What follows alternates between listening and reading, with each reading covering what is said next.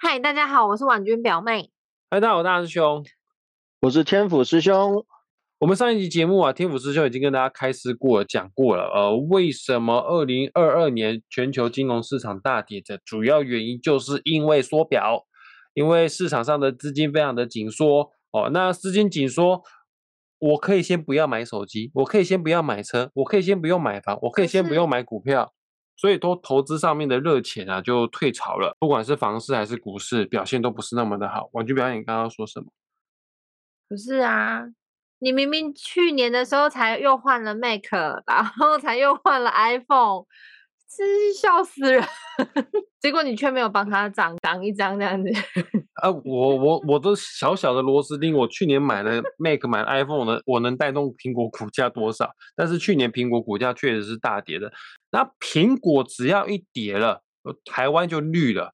呃，因为台湾很多企业他们的生态是跟苹果有所联动的哈。那我想问一下天府师兄，呃，这个二零二三年要到。还会继续缩表吗？如果真的继续缩表了，哦，好了，我不要讲缩表不缩表，因为这个太专业了，我不要乱讲话。我就问一个最直白的啦，就是听众朋友们都想知道的一件事：二零二三年到底金融市场，不管是股市还是房市，会涨还是会跌呢？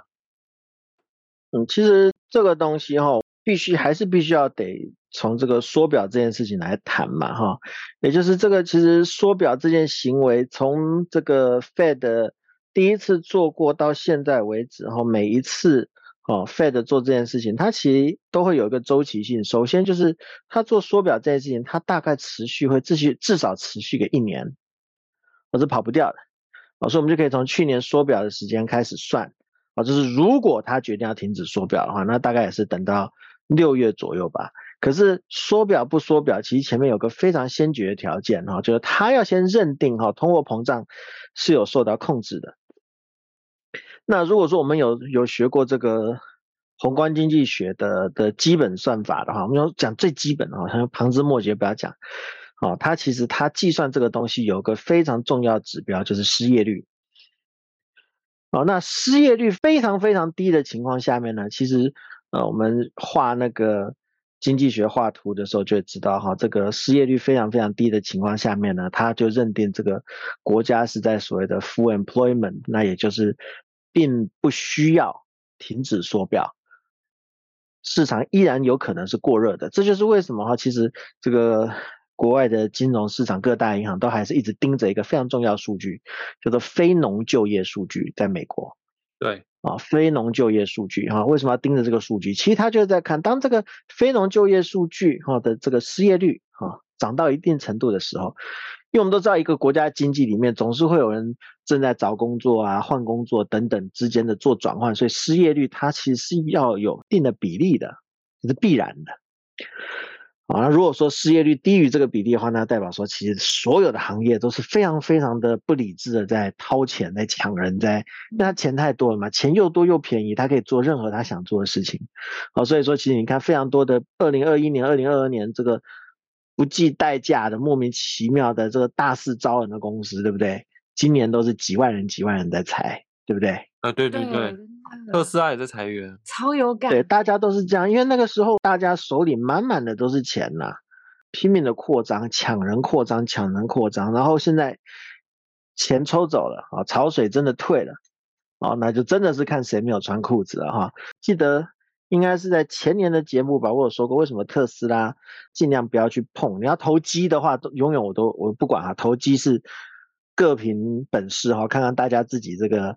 我们有没有发横财的命嘛？对不对？命盘你如果说你有办法赚到偏财的话，投机你都 OK。但如果说我们要用正财以投资来讲的话，这不是一件好的投资的公司。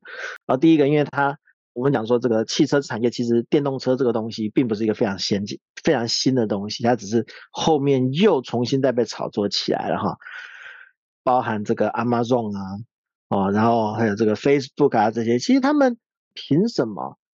他们有做了什么非常特别了不起的东西，可以让他们的获利增加三倍乃至于四倍吗？其实并没有嘛，对不对？所以既然没有的话，它股价凭什么涨了三到四倍这种的数字？那其实就是因为太多的热钱不知道往哪里跑哦，所以才会也有很多人跑去买一些莫名其妙什么 NFT 啦、比特币呀，还有一大堆什么乱七八糟币。我们都讲过，这世界上才号称号称两百多个国家，那如果买实体货币的话，其实号称一百多个，但是虚拟货币有两万多个，怎么想这都不是一个投资的标的物，这顶多是一个极为投机的，甚至连赌场的赔率都都不如的一个一个一个投机的一个行为嘛。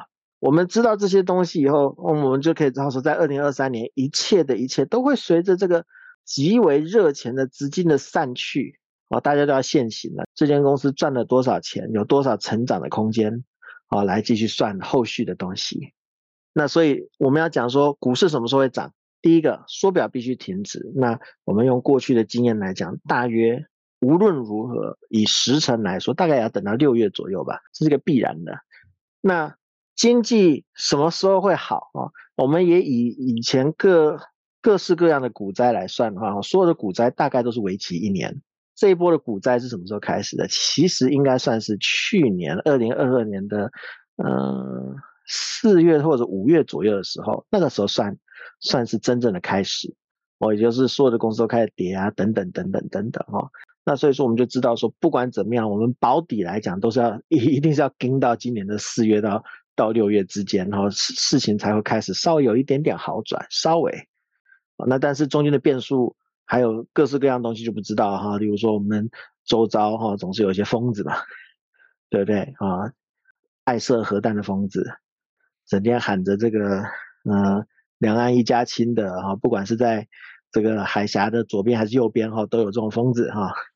啊，我很爱你，拿着剑指着你，你不要逼我，都是你害我，对不对？很像周星驰剧那个 电影里面的人嘛，对不对？你不要逼我，我人很好的啊，对不对？啊，诸如此类的角的的角色非常多，他们做了哪些事情，后面会发生什么？黑，这都是黑天鹅，不知道。但是我们以如果黑天鹅没有发生的话，那怎么样都是要等到那个时候的。啊，那如果说我们要再讲的话，那其实以今年的流年啊，这个就由大师兄跟我们讲哈，今年的流年是什么呢？呃，二零二三年，呃，流年岁次为癸卯年。其实癸卯年是一个非常特殊一个年份哈。呃，癸这个字啊，乃十天干的最后一个。什么是十天干？甲乙丙丁戊己戊己庚辛壬癸。哦，那癸卯年会造成四颗星星产生不同的变化，也是紫微斗数当中的破军化禄、巨门化权、太阴化科。贪狼化忌哦，大家都喜欢钱，我就先来讲讲破军化禄。破军也很神奇，它是我们紫微斗数世界当中啊最重要的十四主星当中排名最后一颗的。呃，紫微斗数总共一百零八颗星星，但是最重要的、能量最强的、代表众星之首的就是十四主星。而十四主星排名最后一个就是破军。哎，很巧的是癸卯年破军化禄了。然后禄这个东西又很特别。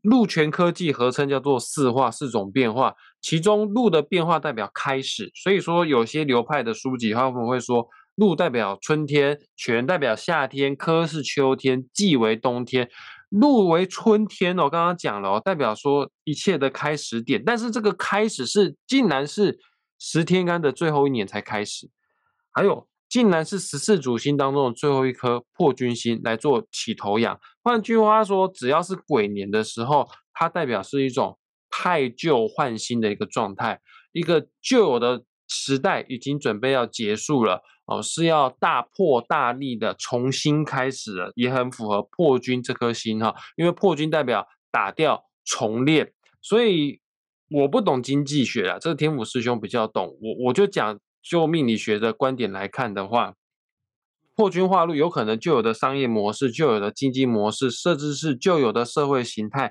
有高几率在二零二三年即将画下一个句点。但是这个过程很痛苦，因为打掉重练这个是辛苦的。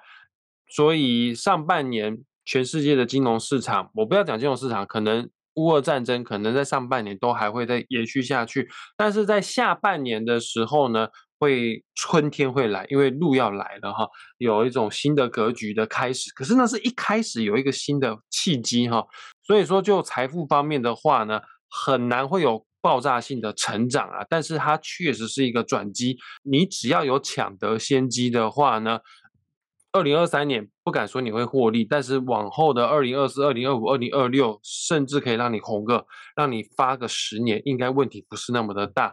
呃，这个以上就是我对于二零二三年癸卯年世界趋势的一个见解、一个看法。谢谢大师兄哈，其实哈，今年的走向哈，就跟大师兄说的一样，我们的上半年其实不要去期待太多哈，主要的原因是因为什么？就是说，因为在二零二零年吧，我这样说，二零二零年、二零二一、二二年这几年的时候，因为全世界疫情啊，所所建立起来的一个格局哈，尤其是以台湾来讲哈，所形容的习惯的这个一个市场的格局哈，一定是会受到重大改变的。然后还有就是全球的供应链。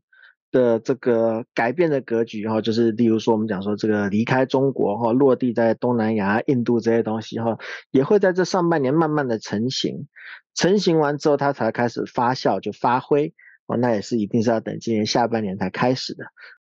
第一件事情，然后第二件事情呢，也就是这个金融市场一定会受到整顿嘛，因为这个热钱走了，通常热钱走的身体虚的。太投机的呢，都会被市场淘汰掉，那又一定会有有一阵的这个我们讲说腥风血雨。其实天府师兄哈，因为这个天府星毕竟还是比较喜欢正财嘛，然后我对于这个偏财可能比较没有这个命啊。一般的我们小资族、上班族来讲哈，最忌讳的东西就是想要这个一步登天哈，财富翻倍哈。这件事情其实通常都会带来都是万劫不复嘛，对不对？这个大师兄也可以证明嘛，并不是所有的人都可以发笔横财，对不对？爆发格，并不是所有的人都有，但是所有的人都一定有正财。所以我第一个建议就是说，大家尤其在二零二三年的时候，要非常非常努力专心的先保住自己手上现有的饭碗啊，正财，就是要不管工作，对你的本业先做起来，然后存钱，把钱存好。啊，你要进场，现在这个时间点，并不是说很不好。呃，如果说你手上有很多钱的话，当然现在就可以开始慢慢的布局各种东西哈。凡是投资要先有资可以去投嘛，对不对？啊，然后现在的利率这么高，我也不建议大家去这个银行搬钱出来做投资的动作哈，因为这个投报率可能让你很伤心啊。这是第一个，大家应该要把正财赚好。至少忍耐吧，首先绑起来哈，等一等，不要看着旁边有人一直有那种各种这个传说赚钱的鬼故事，自己也想要跳进去哈。通常你会发生的事情就是你会变成那个鬼而已啊，然后你就成为别人口中的鬼故事哈。那我们讲说把钱先存起来，至少好好的存到个五六月嘛，对不对？我们讲说少赚跟赔钱，心理上面哈，其实人的心理很妙，对不对？总是会比较万谈那个少赚的。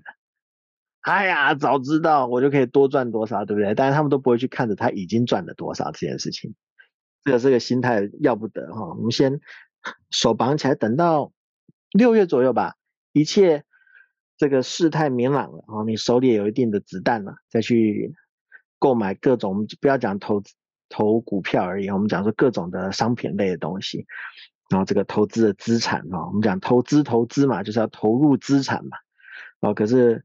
呃，我回台湾这十这十几年以后，发现这个非常多的人哈，投资投资，他讲的是投啊这个字，但是后面就鸡而已哈，资这个字不见了啊，所以他们的投资等号投机哈，并没有买入资产，致命伤在这里。那缩表结束这件事情不用抱太大期待，另外就是缩表的结束不代表 Q E 会开始，明白我的意思吗？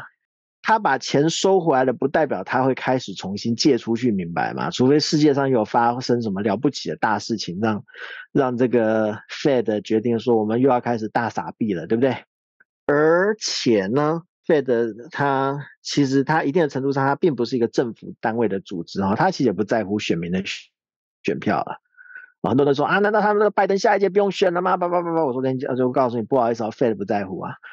拜登他拿他没办法吗？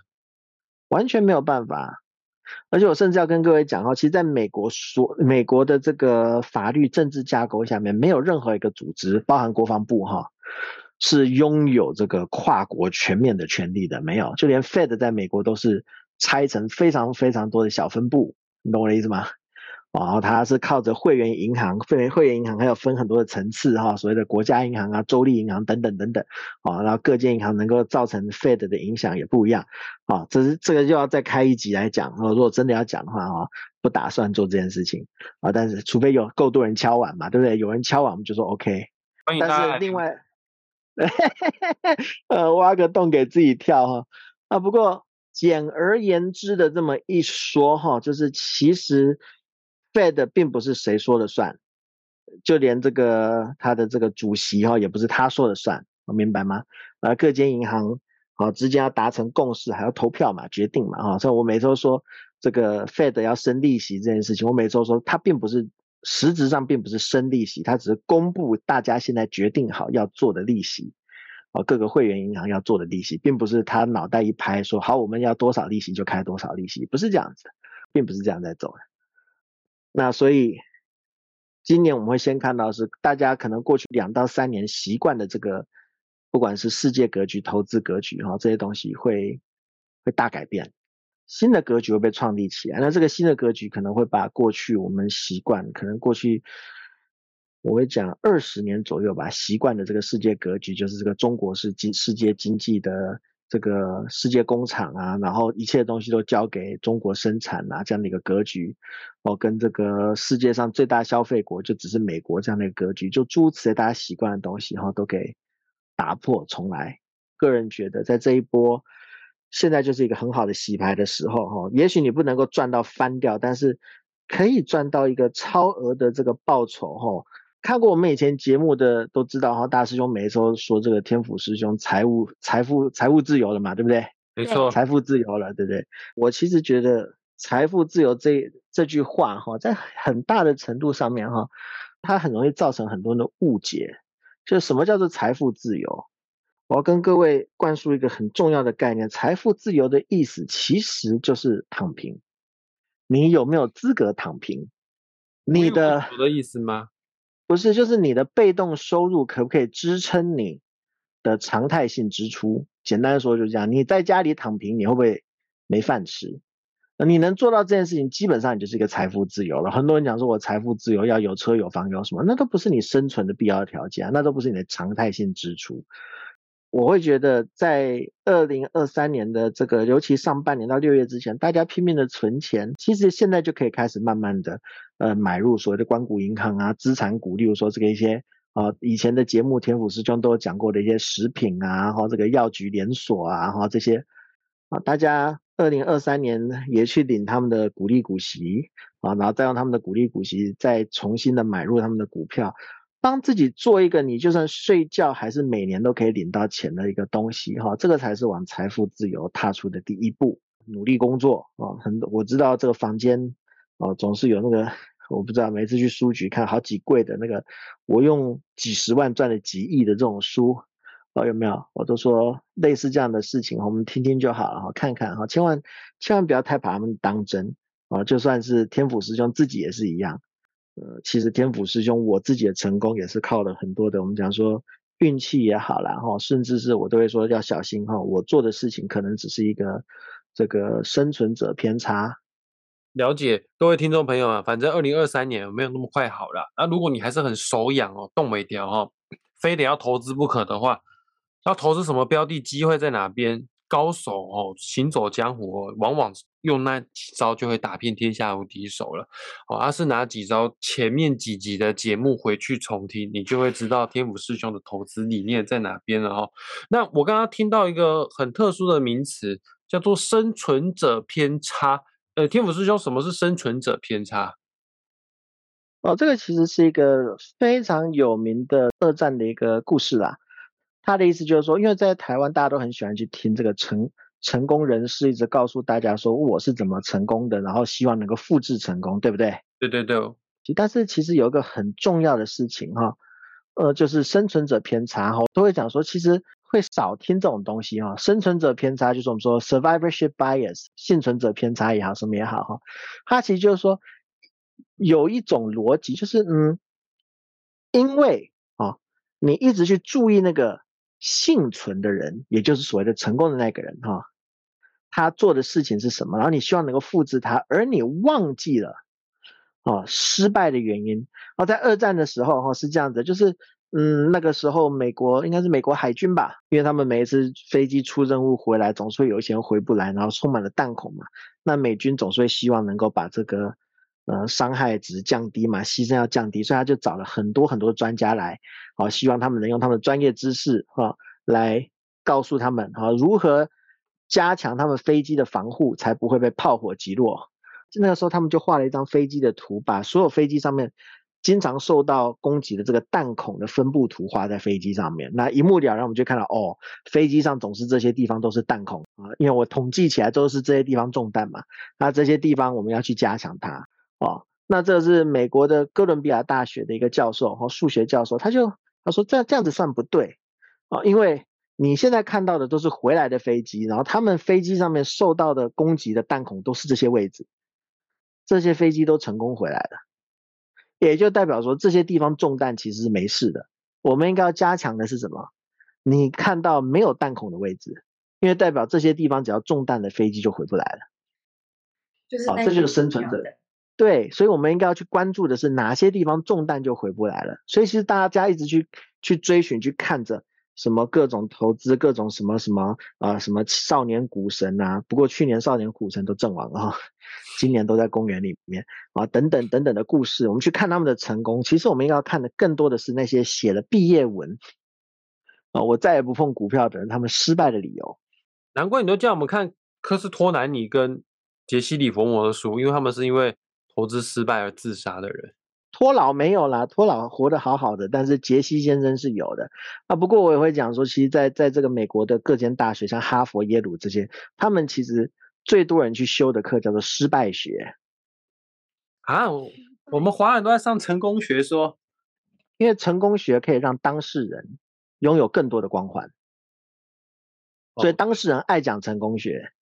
可是你真的想要避免失败，我对你讲，任何人的成功他有千百万种理由，对不对？我们像以命盘来讲，对不对？最杀的凶星就那几个，就那七颗啊，对不对？他能要你的命啊，要你的命的排列方法就那几个而已。但是能够让你日子好过的这个吉星的排列法有无数个，啊，每个人都可以有自己的方法，啊，所以我会讲的是大概是这样的一个意思。我们应该要把心思放在更多的失败学上面。那如果说真的没有办法的话，我就会讲说，那一样嘛，我们就应该把我们的命运交给更强大的天赋来做，对不对？所以我才会一直鼓吹这个关谷银行啊这些。之前有一些人问我说，这个房地产二零二三年这个房价已经开始跌了，然后怎么样怎么样，是不是落底了可以开始买了哈？对对对，我是不行啊，房市总行了吧？